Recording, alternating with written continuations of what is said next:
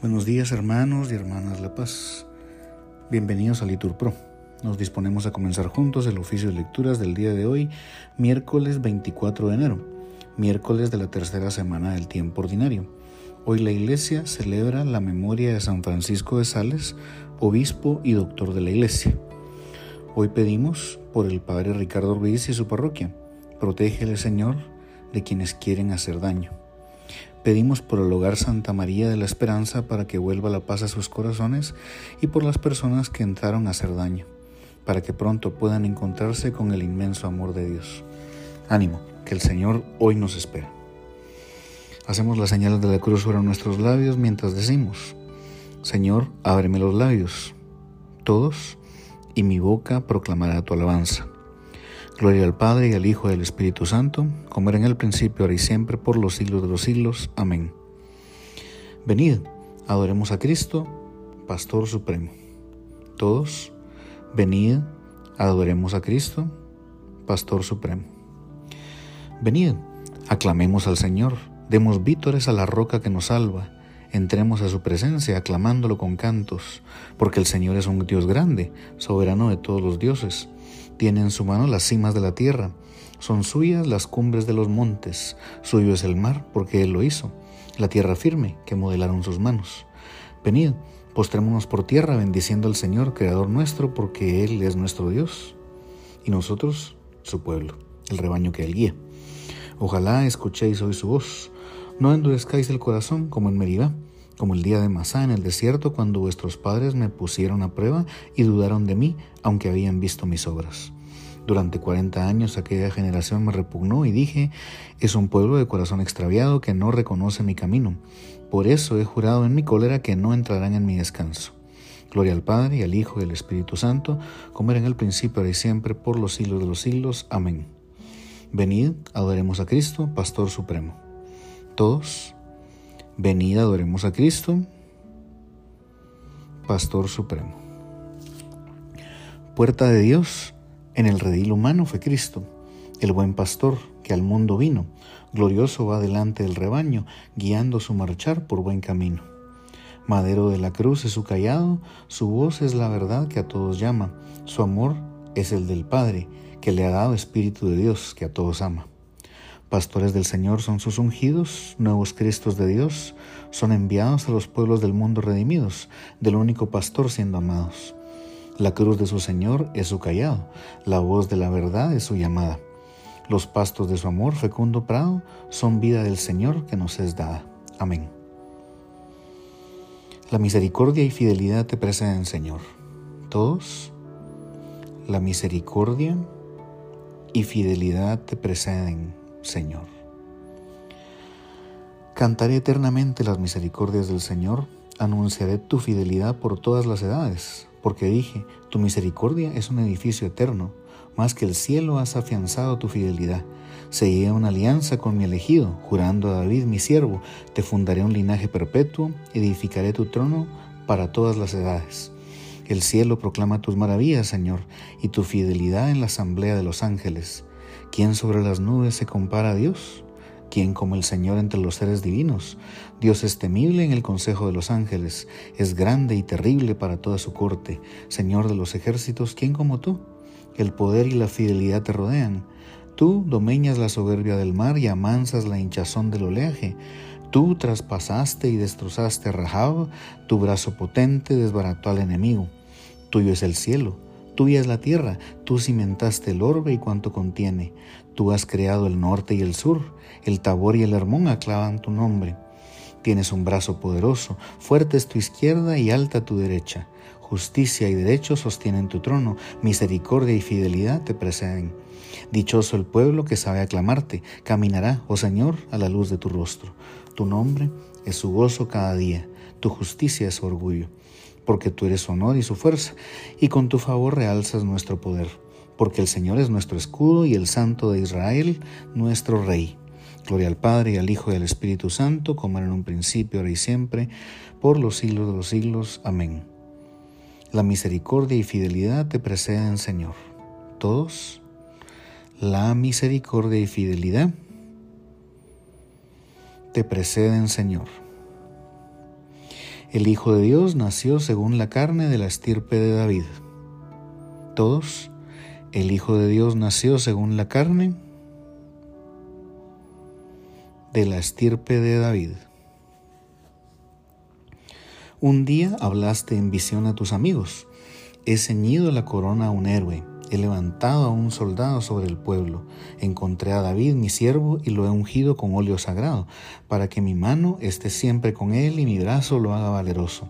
No lo engañará el enemigo, ni los malvados lo humillarán. Ante él desharé a sus adversarios y heriré a los que lo odian. Mi fidelidad y misericordia lo acompañarán. Por mi nombre crecerá su poder. Extenderé su izquierda hasta el mar y su derecha hasta el gran río. Él me invocará. Tú eres mi Padre, mi Dios, mi roca salvadora. Y lo nombraré mi primogénito, excelso entre los reyes de la tierra. Le mantendré eternamente mi favor y mi alianza con él será estable. Le daré una posteridad perpetua y un trono duradero como el cielo. Gloria al Padre, y al Hijo y al Espíritu Santo, como era en un principio, y siempre, por los siglos de los siglos. Amén. El Hijo de Dios nació según la carne de la estirpe de David. Todos, el Hijo de Dios nació según la carne de la estirpe de David. Juré una vez a David, mi siervo, tu linaje será perpetuo. Todos, Juré una vez a David mi siervo, tu linaje será perpetuo. Si sus hijos abandonan mi ley y no siguen mis mandamientos, si profanan mis preceptos y no guardan mis mandatos, castigaré con la vara sus pecados y a latigazo sus culpas, pero no les retiraré mi favor, ni desmentiré mi fidelidad no violaré mi alianza ni cambiaré mis promesas. Una vez juré por mi santidad no faltar a mi palabra con David. Su linaje será perpetuo y su trono como el sol en mi presencia, como la luna que siempre permanece. Su solio será más firme que el cielo. Gloria al Padre, al Hijo y al Espíritu Santo, como era en un principio, ahora y siempre, por los siglos de los siglos. Amén. Juré una vez a David, mi siervo, tu linaje será perpetuo. Todos Juré una vez a David mi siervo, tu linaje será perpetuo. La explicación de tus palabras ilumina. Todos da inteligencia a los ignorantes. Lectura del libro del Deuteronomio. En aquellos días Moisés convocó a todo Israel y les dijo, Vosotros sois testigos de todo lo que el Señor hizo en Egipto contra el faraón, sus ministros y todo su país, aquellas grandes pruebas que vieron vuestros ojos, aquellos grandes signos y prodigios, pero el Señor no os ha dado inteligencia para entender, ni ojos para ver, ni oídos para escuchar hasta hoy. Yo os he hecho caminar cuarenta años por el desierto, no se os gastaron los vestidos que llevabais, ni se os gastaron las sandalias de los pies. No comisteis pan, ni bebisteis vino, ni licor, para que reconozcáis que yo, el Señor, soy vuestro Dios. Vosotros os habéis colocado hoy en presencia del Señor, vuestro Dios, vuestros jefes de tribu, concejales y magistrados, y todos los hombres de Israel, vuestros niños y mujeres, y los emigrantes que están en el campamento tus aguadores y leñadores, para entrar en alianza con el Señor tu Dios y aceptar el pacto que el Señor tu Dios concluye contigo hoy. En virtud de él te constituye pueblo suyo, y él será tu Dios, como te dijo y como había jurado a tus padres, a Abraham, Isaac y Jacob. No solo con vosotros concluyo esta alianza y este pacto, lo concluyo con el que está hoy aquí con vosotros, en presencia del Señor y con el que hoy no está aquí con nosotros vosotros sabéis que habitamos en Egipto y que cruzamos por medio de todos aquellos pueblos. Vimos sus ídolos monstruosos de piedra y leño, de plata y oro que no haya nadie entre vosotros, hombre o mujer, familia o tribu, cuyo corazón se aparte hoy del Señor, vuestro Dios, yendo a dar culto a los dioses de estos pueblos, que no arraiguen en vosotros plantas amargas y venenosas, alguien que al escuchar los términos de este pacto se felicite diciendo por dentro, tendré paz aunque sigan mi obstinación, pues la riada se llevará secano y regadío porque el Señor no está dispuesto a perdonarlo. Su ira y su celo se encenderán contra ese hombre. Se asentará sobre él la maldición de ese código, y el Señor borrará su nombre bajo el cielo. El Señor lo apartará para su perdición de todas las tribus de Israel, según las maldiciones que sancionan la alianza escritas en este código.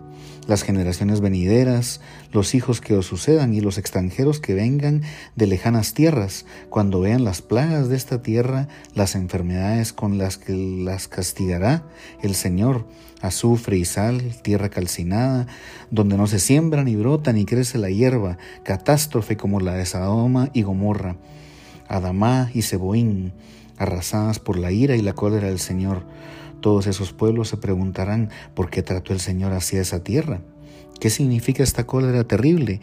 Y les responderán, porque abandonaron la alianza del Señor, Dios de sus padres, el pacto que hizo con ellos al sacarlos de Egipto, porque fueron a dar culto a dioses extranjeros, postrándose entre ellos, dioses que no conocían, dioses que no les había asignado. Por eso la ira del Señor se encendió contra esta tierra, haciendo recaer sobre ella todas las maldiciones escritas en este código. Por eso el Señor los arrancó de su suelo con ira, furor e indignación y los arrojó a una tierra extraña como sucede hoy. Lo oculto es del Señor, nuestro Dios, lo revelado es nuestro y de nuestros hijos para siempre, para que cumplamos todos los artículos de esta ley.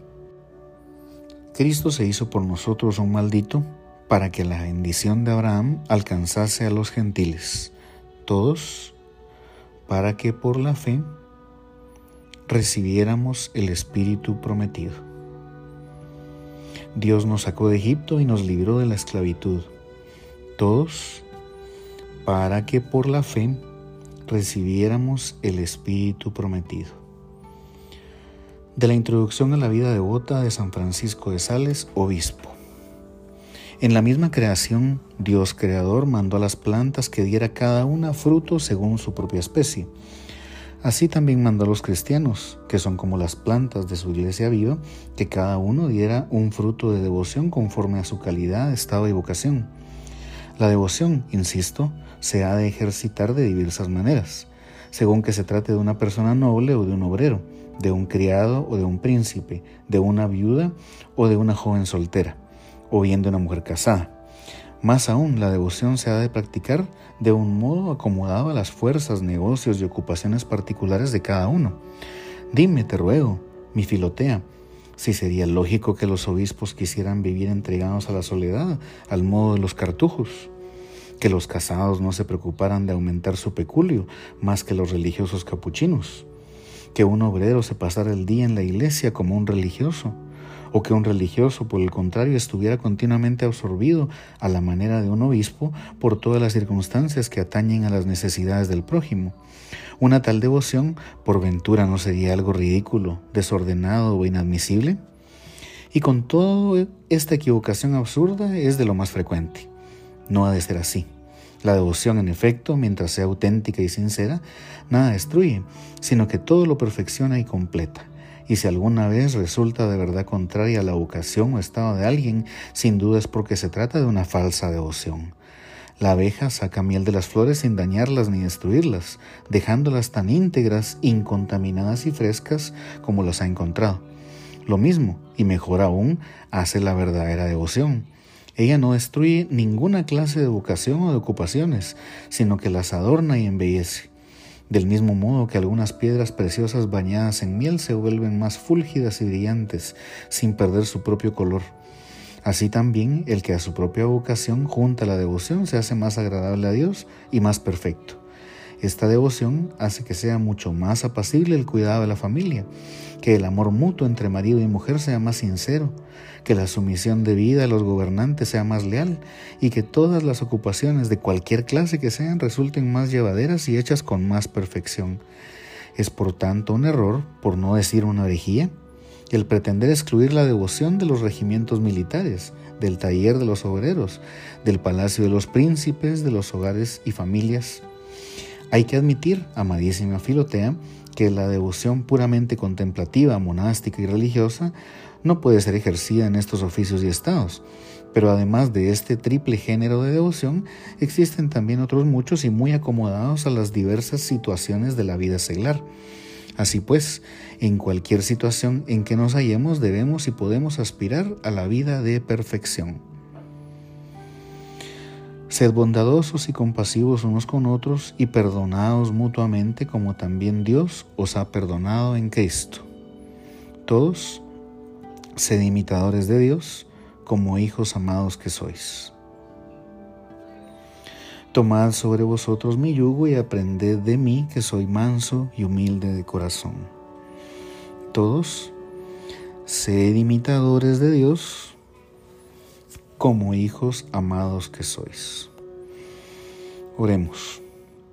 Señor Dios nuestro, tú has querido que el santo obispo Francisco de Sales se entregara a todos generosamente para la salvación de los hombres. Concédenos, a ejemplo suyo, manifestar la dulzura de tu amor en el servicio de nuestros hermanos. Por Jesucristo nuestro Señor. Amén. Bendigamos al Señor, demos gracias a Dios. Bendecido día, hermanos.